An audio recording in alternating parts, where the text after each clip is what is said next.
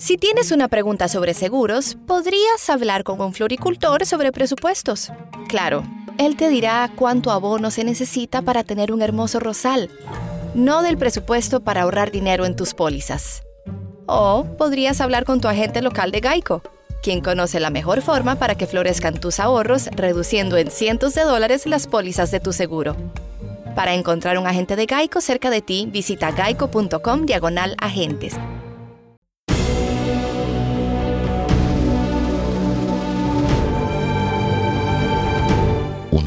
De Abismo FM y Lorincisus, creada para todos aquellos que quieren disfrutar de su tiempo libre escuchando grandes historias.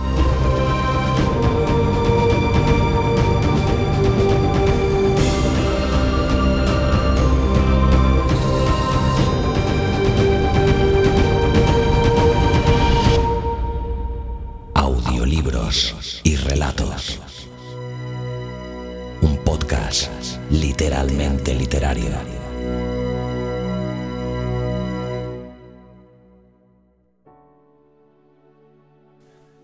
Hola amigos, bienvenidos a Audiolibros y Relatos. Soy Luis Carballés y junto a Xavi Villanueva viviremos las obras más espectaculares del mundo. Conoceremos a cada escritor que ha demostrado su talento tanto en el pasado como en el presente, y que han dejado una huella en la literatura universal. ¿Estás preparado para disfrutar de tus libros e historias favoritas? Quédate y escucha las mejores obras del mundo. En el programa de hoy he elegido un relato de Lovecraft, uno de los más grandes genios de la literatura del terror, Howard Phillips Lovecraft fue un escritor norteamericano. Desde muy niño demostró una pasión inquietante por la literatura. Era un lector ávido. Pasaba horas leyendo numerosos libros. Se convirtió en un fiel lector de los libros de Edgar Allan Poe, otro de los genios de la literatura universal del terror. Creó seres sobrenaturales, mundos irreales e imaginarios dioses que cobraron vida con sus letras, haciendo volar la imaginación de sus lectores. Lovecraft es sin duda el mejor escritor de suspense de todos los tiempos. Ha dejado un gran legado a la humanidad. Aún después de su muerte, sigue siendo su nombre tan inmortal como sus grandes historias. Muchas de sus grandes obras fueron La llamada de Tulhu, y el Necronomicon. La última fue adaptada en el año 1993 como película. El relato que he escogido se titula Aire Frío. En este se relata la historia de un hombre que se hospeda en una antigua y descuidada mansión, pero empiezan a ocurrir hechos completamente anormales. En la habitación de arriba vive un solitario doctor que esconde un secreto terrible. El hallazgo de una carta revela la verdad acerca del cuerpo putrefacto y vivo del doctor Muñoz. Os dejo con el audiorelato. Me, me, me, me, me, but also you. The Pharaoh fast forwards his favorite foreign film, Powder Donut. Okay, what's my line? Uh, the only line I see here on the script is get options based on your budget with the name your price tool from Progressive. Oh man, that's a tongue twister, huh? I'm sorry, I'm gonna need a few more minutes.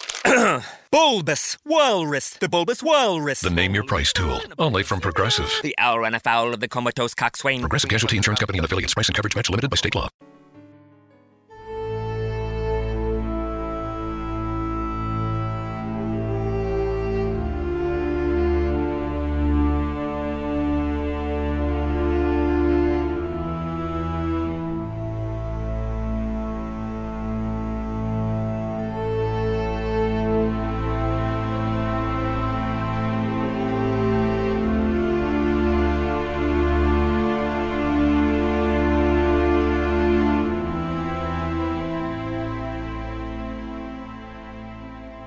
Aire frío.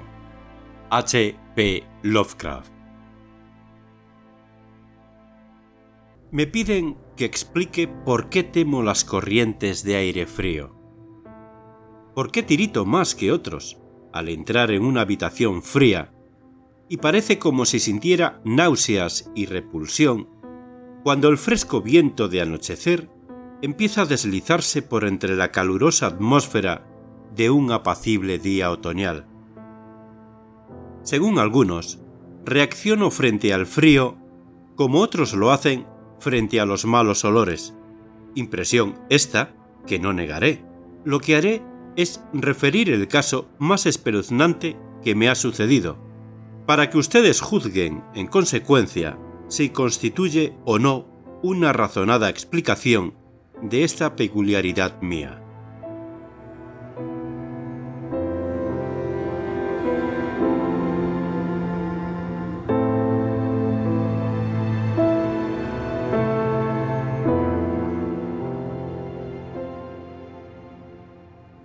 Es una equivocación creer que el horror se asocia inextricablemente con la oscuridad, el silencio y la soledad.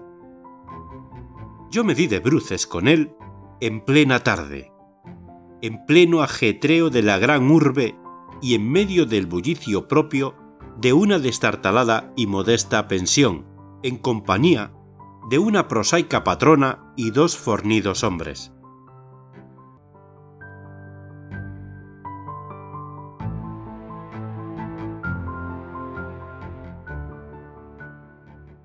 En la primavera de 1923, había conseguido un trabajo bastante monótono y mal remunerado en una revista de la ciudad de Nueva York.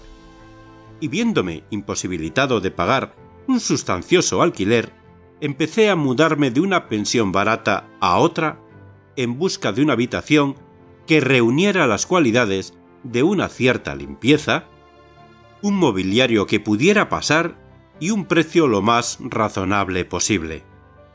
Pronto comprobé que no quedaba más remedio que elegir entre soluciones malas, pero tras algún tiempo recalé en una casa situada en la calle 14 Oeste, que me desagradó bastante menos que las otras en que me había alojado hasta entonces. El lugar en cuestión era una mansión de piedra rojiza de cuatro pisos, que debía datar de finales de la década de 1840, y provista de mármol y obra de marquetería cuyo herrumbroso y descolorido esplendor era muestra de la exquisita opulencia que debió tener en otras épocas. En las habitaciones, amplias y de techo alto, empapeladas con el peor gusto y ridículamente adornadas con artesonado de escayola, había un persistente olor a humedad y a dudosa cocina pero los suelos estaban limpios. La ropa de cama podía pasar y el agua caliente apenas se cortaba o enfriaba, de forma que llegué a considerarlo como un lugar cuando menos soportable para hibernar hasta el día en que pudiera volver realmente a vivir. La patrona, una desaliñada y casi barbuda mujer española apellidada Herrero, no me importunaba con habladurías ni se quejaba cuando dejaba encendida la luz hasta altas horas en el vestíbulo de mi tercer piso, y mis compañeros de pensión eran tan pacíficos y poco comunicativos como desearía, típicos toscos, españoles en su mayoría, apenas con el menor grado de educación. Solo el estrépito de los coches que circulaban por la calle constituía una auténtica molestia. Llevaría allí unas tres semanas, cuando se produjo el primer extraño incidente. Una noche, a eso de las ocho, oí como si cayeran gotas en el suelo y de repente advertí que llevaba un rato respirando el acre olor característico del amoníaco. Tras echar una mirada a mi alrededor, vi que el techo estaba húmedo y goteaba. La humedad procedía, al parecer, de un ángulo de la fachada que daba a la calle. Deseoso de cortarla en su origen, me dirigí apresuradamente a la planta baja para decírselo a la patrona, quien me aseguró que el problema se solucionaría de inmediato. El doctor Muñoz dijo en voz alta mientras corría escaleras arriba delante de mí, ha debido derramar algún producto químico. Está demasiado enfermo para cuidar de sí mismo. Cada día que pasa está más enfermo, pero no quiere que nadie le atienda. Tiene una enfermedad muy extraña. Todo el día se lo pasa tomando baños de un olor, la mar de raro, y no puede excitarse ni acalorarse. Él mismo se hace la limpieza. Su pequeña habitación está llena de botellas y de máquinas, y no ejerce de médico, pero en otros tiempos fue famoso. Mi padre oyó hablar de él en Barcelona, y no hace mucho le curó al fontanero un brazo que se había herido en un accidente. Jamás sale. Todo lo más se le ve de vez en cuando en la terraza. Y mi hijo Esteban le lleva a la habitación la comida, la ropa limpia, las medicinas y los preparados químicos. Dios mío, hay que ver la sal de amoníaco que gasta ese hombre para estar siempre fresco. Mi serrero desapareció por el hueco de la escalera en dirección al cuarto piso, y yo volví a mi habitación. El amoníaco dejó de gotear y mientras recogía el que se había vertido y abría la ventana para que entrase aire, oí arriba los macilentos pasos de la patrona. Nunca había oído hablar al doctor Muñoz, a excepción de ciertos sonidos que parecían más bien propios de un motor de gasolina. Su andar era calmo y apenas perceptible. Por unos instantes me inquirí qué extraña dolencia podía tener aquel hombre, y si su obstinada negativa a cualquier auxilio proveniente del exterior no sería sino el resultado de una extravagancia sin fundamento aparente. Ay, se me ocurrió pensar un tremendo pazos en el estado de aquellas personas que en algún momento de su vida han ocupado una posición alta y posteriormente la han perdido. Tal vez no hubiera conocido nunca al doctor Muñoz, de no haber sido por el ataque al corazón que de repente sufrí una mañana mientras escribía en mi habitación. Los médicos me habían advertido del peligro que corría si me sobrevenían tales accesos, y sabía que no había tiempo que perder. Así pues, recordando lo que la patrona había dicho acerca de los cuidados prestados por aquel enfermo al obrero herido, me arrastré como pude hasta el piso superior y llamé débilmente a la puerta justo encima de la mía. Mis golpes fueron contestados en buen inglés por una extraña voz, situada a cierta distancia a la derecha de la puerta, que preguntó cuál era mi nombre y el objeto de mi visita. Aclarados ambos puntos, se abrió la puerta contigua a la que yo había llamado. Un soplo de aire frío salió a recibirme a manera de saludo, y aunque era uno de esos días calurosos de finales de junio, me puse a tiritar al traspasar el umbral de una amplia estancia, cuya elegante y suntuosa decoración me sorprendió en tan destartalado y mugriento nido. Una cama plegable desempeñaba ahora su diurno papel de sofá, y los muebles de caoba, lujosas cortinas, antiguos cuadros y añejas estanterías hacían pensar más en el estudio de un señor de buena crianza que en la habitación de una casa de huéspedes.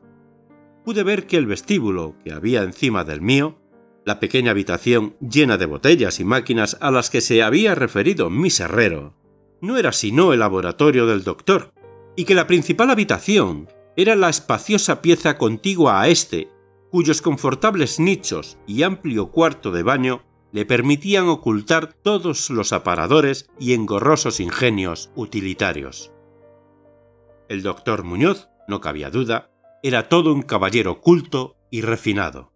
La figura que tenía ante mí era de estatura baja, pero extraordinariamente bien proporcionada, y llevaba un traje un tanto formal de excelente corte, una cara de nobles facciones de expresión firme, aunque no arrogante, adornada por una recortada barba de color gris metálico y unos anticuados quevedos que protegían unos oscuros y grandes ojos coronando una nariz aguileña, conferían un toque moruno a una fisonomía por lo demás predominante celtibérica. El abundante y bien cortado pelo, que era prueba de puntuales visitas al barbero, estaba partido con una gracia por una raya encima de su respetable frente. Su aspecto general sugería una inteligencia fuera de lo corriente y una crianza y educación excelente.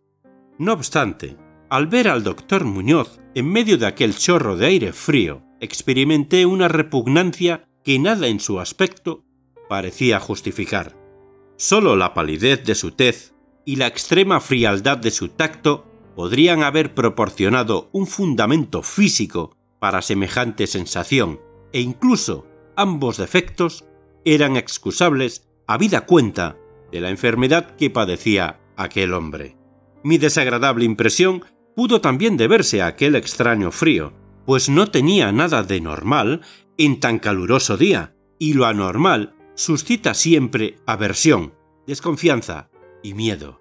Pero la repugnancia cedió pronto paso a la admiración, pues las extraordinarias dotes de aquel singular médico se pusieron al punto de manifiesto a pesar de aquellas heladas y temblorosas manos por las que parecía no circular sangre.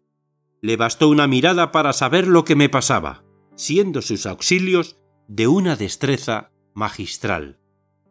Al tiempo, me tranquilizaba con una voz finamente modulada, aunque extrañamente hueca y carente de todo timbre, diciéndome que él era el más implacable enemigo de la muerte, y que había gastado su fortuna personal y perdido a todos sus amigos por dedicarse toda su vida a extraños experimentos para hallar la forma de detener y extirpar la muerte. Algo de benevolente fanatismo parecía advertirse en aquel hombre, mientras seguía hablando en un tono casi locuaz al tiempo que auscultaba el pecho y mezclaba las drogas que había cogido de la pequeña habitación destinada al laboratorio hasta conseguir la dosis de vida. Evidentemente, la compañía de un hombre educado debió parecerle una rara novedad en aquel miserable antro, de ahí que se lanzara a hablar más de lo acostumbrado a medida que rememoraba tiempos mejores. Su voz, aunque algo rara, tenía al menos un efecto sedante, y ni siquiera pude percibir su respiración mientras las fluidas frases salían con exquisito esmero de su boca. Trató de distraerme de mis preocupaciones hablándome de sus teorías y experimentos, y recuerdo con qué tacto me consoló acerca de mi frágil corazón, insistiendo en que la voluntad y la conciencia son más fuertes que la vida orgánica misma. Decía que, si lograba mantenerse saludable y en buen estado el cuerpo, se podía, mediante el esfuerzo científico de la voluntad y la conciencia, conservar una especie de vida nerviosa, cualesquiera que fuesen los graves defectos, disminuciones o incluso ausencias de órganos específicos que se sufrieran. Algún día, me dijo medio en broma, me enseñaría cómo vivir, o al menos llevar una cierta existencia consciente, sin corazón. Por su parte, sufría de una serie de dolencias que le obligaban a seguir un régimen muy estricto, que incluía la necesidad de estar expuesto constantemente al frío cualquier aumento apreciable de la temperatura podía, caso de prolongarse, afectarle fatalmente, y había logrado mantener el frío que reinaba en su estancia, de unos 11 a 12 grados, gracias a un sistema absorbente de enfriamiento por amoníaco, cuyas bombas eran accionadas por el motor de gasolina que con tanta frecuencia oía desde mi habitación, situada justo debajo. Recuperado del ataque en un tiempo extraordinariamente breve, salí de aquel lugar helado convertido en ferviente discípulo y devoto del genial recluso. A partir de ese día, le hice frecuentes visitas siempre con el abrigo puesto. Le escuchaba atentamente mientras hablaba de secretas investigaciones y resultados casi escalofriantes, y un estremecimiento se apoderó de mí al examinar los singulares y sorprendentes volúmenes antiguos que se alineaban en las estanterías de su biblioteca. Debo añadir que me encontraba ya casi completamente curado de mi dolencia, gracias a sus acertados remedios. Al parecer, el doctor Muñoz no desdeñaba los conjuros de los medievalistas, pues creía que aquellas fórmulas crípticas contenían raros estímulos psicológicos que bien podrían tener efectos indecibles sobre la sustancia de un sistema nervioso en el que ya no se dieran pulsaciones orgánicas. Me impresionó grandemente lo que me contó del anciano doctor Torres, de Valencia, con quien realizó sus primeros experimentos y que le atendió a él en el curso de la grave enfermedad que padeció 18 años atrás y de la que procedían sus actuales trastornos, al poco tiempo de salvar a su colega el anciano médico sucumbió víctima de la gran tensión nerviosa a que se vio sometido, pues el doctor Muñoz me susurró claramente al oído, aunque no con detalle, que los métodos de curación empleados habían sido de todo punto excepcionales, con terapéuticas que no serían seguramente del agrado de los galenos de cuño tradicional y conservador. A medida que transcurrían las semanas, observé con dolor que el aspecto físico de mi amigo iba desmejorándose, lenta pero irreversiblemente, tal como me había dicho Miss Herrero. Se intensificó el lívido aspecto de su semblante. Su voz se hizo más hueca e indistinta. Sus movimientos musculares perdían coordinación de día en día, y su cerebro y voluntad desplegaban menos flexibilidad e iniciativa. El doctor Muñoz parecía darse perfecta cuenta de tan lamentable empeoramiento, y poco a poco su expresión y conversación fueron adquiriendo un matiz de horrible ironía que me hizo recobrar algo de la indefinida repugnancia que experimenté al conocerle. El doctor Muñoz adquirió con el tiempo extraños caprichos, aficionándose a las especias exóticas y al incienso egipcio, hasta el punto de que su habitación se impregnó de un olor semejante al de la tumba de un faraón enterrado en el Valle de los Reyes. Al mismo tiempo, su necesidad de aire frío fue en aumento y, con mi ayuda, amplió los conductos de amoníaco de su habitación y transformó las bombas y sistemas de alimentación de la máquina de refrigeración hasta lograr que la temperatura descendiera a un punto entre 1 y 4 grados y, finalmente, incluso a 2 bajo cero. El cuarto de baño y el laboratorio conservaban una temperatura algo más alta, a fin de que el agua no se helara y pudieran darse los procesos químicos. El huésped que habitaba en la habitación contigua se quejó del aire glacial que se filtraba a través de la puerta de comunicación, así que tuve que ayudar al doctor a poner unos tupidos cortinajes para solucionar el problema. Una especie de creciente horror, desmedido y morboso, pareció apoderarse de él. No cesaba de hablar de la muerte, pero estallaba en sordas sonrisas cuando, en el curso de la conversación, se aludía con suma delicadeza a cosas como los preparativos para el entierro o los funerales. Con el tiempo, el doctor acabó convirtiéndose en una desconcertante y hasta desagradable compañía. Pero, en mi gratitud por haberme curado, no podía abandonarle en manos de los extraños que le rodeaban, así que tuve buen cuidado de limpiar su habitación y atenderle en sus necesidades cotidianas, embutido en un grueso gabán que me compré especialmente para tal fin. Asimismo, le hacía el grueso de sus compras, aunque no salía de mi estupor ante algunos de los artículos que me encargaba comprar en las farmacias y almacenes de productos químicos. Una creciente e indefinible atmósfera de pánico parecía desprenderse de su estancia. La casa entera, como ya he dicho, despedía un olor a humedad, pero el olor de las habitaciones del doctor Muñoz era aún peor, y, no obstante, las especias, el incienso y el acre, perfume de los productos químicos de los ahora incesantes baños, que insistía en tomar sin ayuda alguna, comprendí que aquel olor debía guardar relación con su enfermedad y me estremecí al pensar cuál podría ser.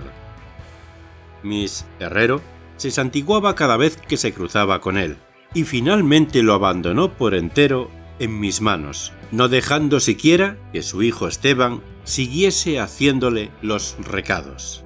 Cuando yo le sugería la conveniencia de avisar a otro médico, el paciente montaba en el máximo estado de cólera que parecía atreverse a alcanzar.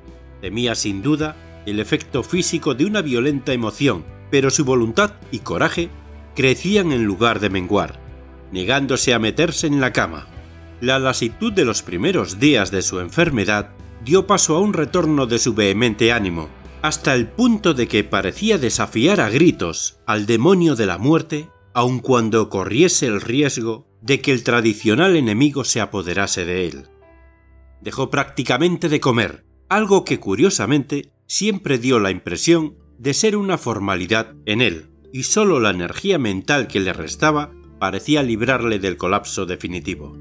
Adquirió la costumbre de escribir largos documentos, que sellaba con cuidado y llenaba de instrucciones para que a su muerte los remitiera yo a sus destinatarios. Estos eran en su mayoría de las Indias Occidentales, pero entre ellos se encontraba un médico francés famoso en otro tiempo, y al que ahora se daba por muerto, y del que se decían las cosas más increíbles. Pero lo que hice en realidad fue quemar todos los documentos antes de enviarlos o abrirlos. El aspecto y la voz del doctor Muñoz se volvieron absolutamente espantosos y su presencia casi insoportable. Un día de septiembre, una inesperada mirada suscitó una crisis epiléptica en un hombre que había venido a reparar la lámpara eléctrica de su mesa de trabajo. Ataque este del que se recuperó gracias a las indicaciones del doctor mientras se mantenía lejos de su vista. Aquel hombre, harto sorprendentemente, había vivido los horrores de la Gran Guerra sin sufrir tamaña sensación de terror. Un día, a mediados de octubre, sobrevino el horror de los horrores de forma pasmosamente repentina.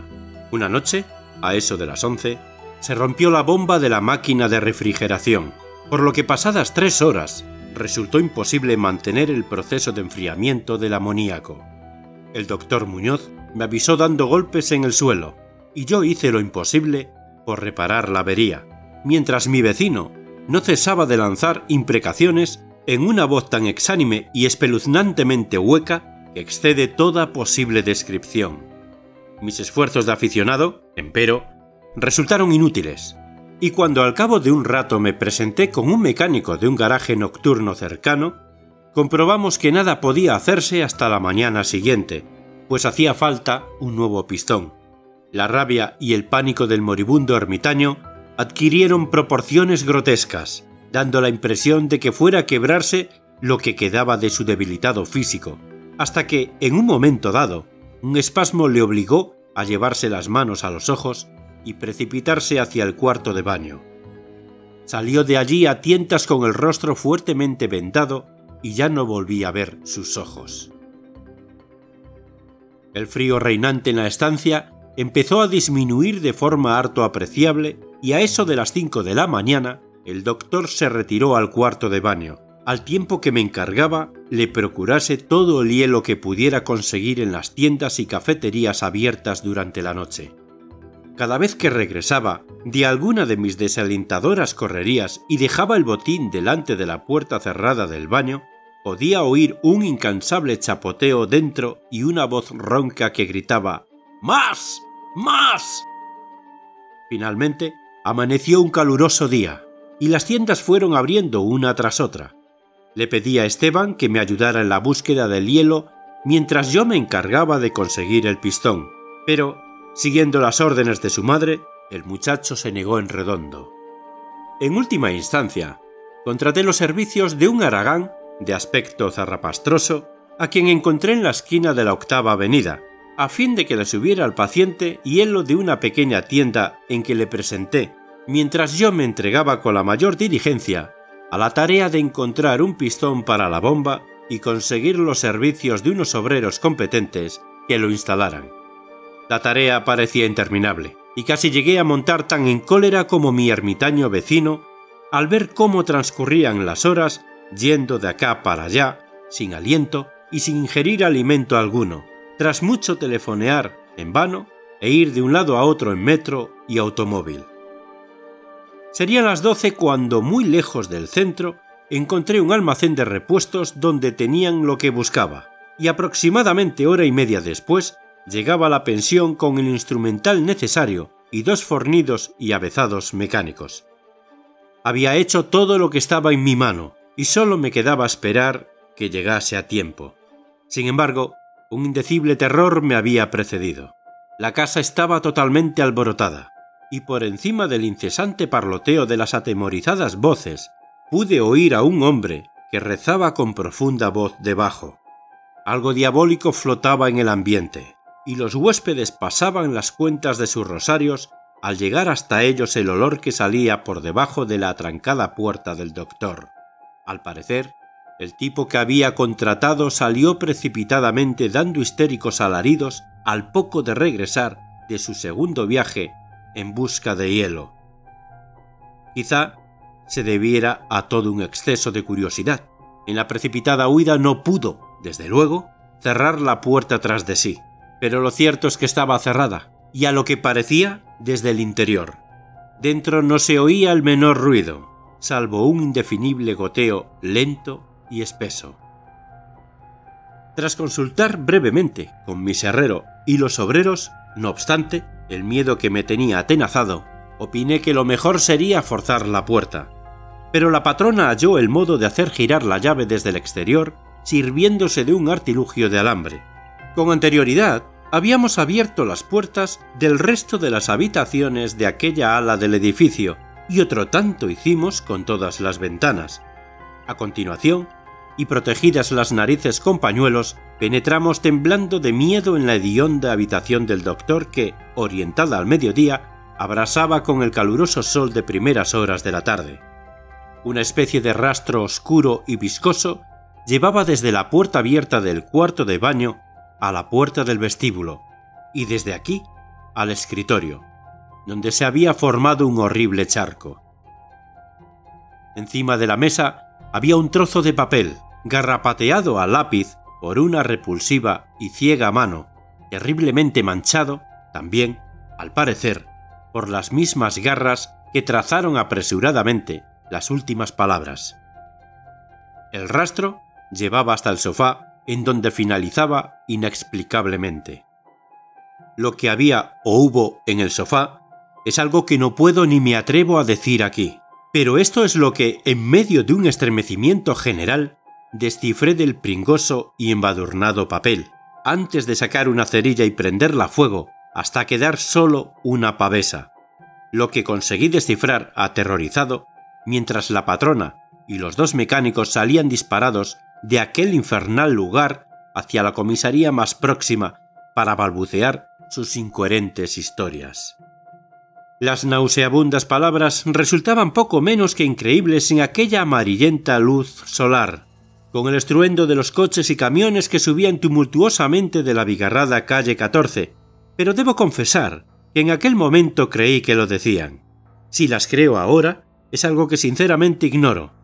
Hay cosas, acerca de las cuales es mejor no especular, y todo lo que puedo decir es que no soporto lo más mínimo el olor a amoníaco, y que me siento desfallecer ante una corriente de aire excesivamente frío. Ha llegado el final, rezaban aquellos hediondos garrapatos. No queda hielo. El hombre ha lanzado una mirada y ha salido corriendo. El calor aumenta por momentos y los tejidos no pueden resistir. Me imagino que lo sabe. Lo que dije sobre la voluntad, los nervios y la conservación del cuerpo una vez que han dejado de funcionar los órganos. Como teoría era buena, pero no podía mantenerse indefinidamente. No conté con el deterioro gradual. El doctor Torres lo sabía, pero murió de la impresión. No fue capaz de soportar lo que hubo de hacer. Tuvo que introducirme en un lugar extraño y oscuro, cuando hizo caso a lo que le pedía en mi carta y logró curarme. Los órganos no volvieron a funcionar. Tenía que hacerse a mi manera. Conservación artificial, pues, ¿comprende? Yo fallecí en aquel entonces. Hace ya 18 años.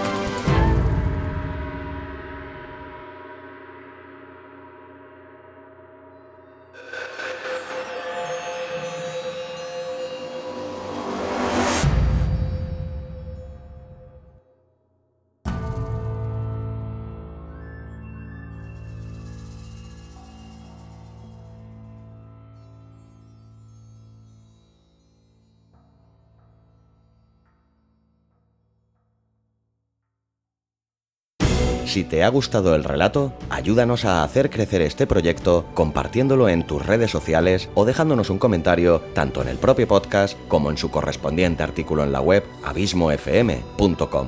Te recomiendo también que te suscribas al podcast sea cual sea la plataforma desde la que nos escuchas. Es totalmente gratuito.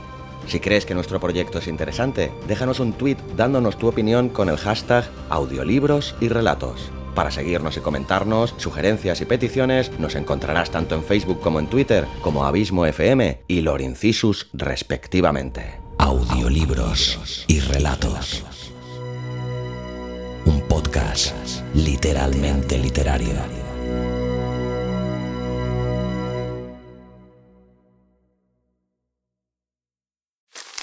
Me, me, me, me, me, but also you. The Pharaoh fast forwards his favorite foreign film, Powder Donut. okay, what's my line? Uh, the only line I see here on the script is get options based on your budget with the name your price tool from Progressive. Oh man, that's a tongue twister, huh? I'm sorry, I'm gonna need a few more minutes. bulbous Walrus, the Bulbous Walrus. The Name Your Price tool, only from Progressive. The owl ran afoul of the comatose coxswain. Progressive Casualty Insurance Company and affiliates. Price and coverage match limited by state law. Si tienes una pregunta sobre seguros, podrías hablar con un floricultor sobre presupuestos. Claro, él te dirá cuánto abono se necesita para tener un hermoso rosal, no del presupuesto para ahorrar dinero en tus pólizas. O podrías hablar con tu agente local de Geico quien conoce la mejor forma para que florezcan tus ahorros, reduciendo en cientos de dólares las pólizas de tu seguro. Para encontrar un agente de Geico cerca de ti, visita geico.com diagonal agentes.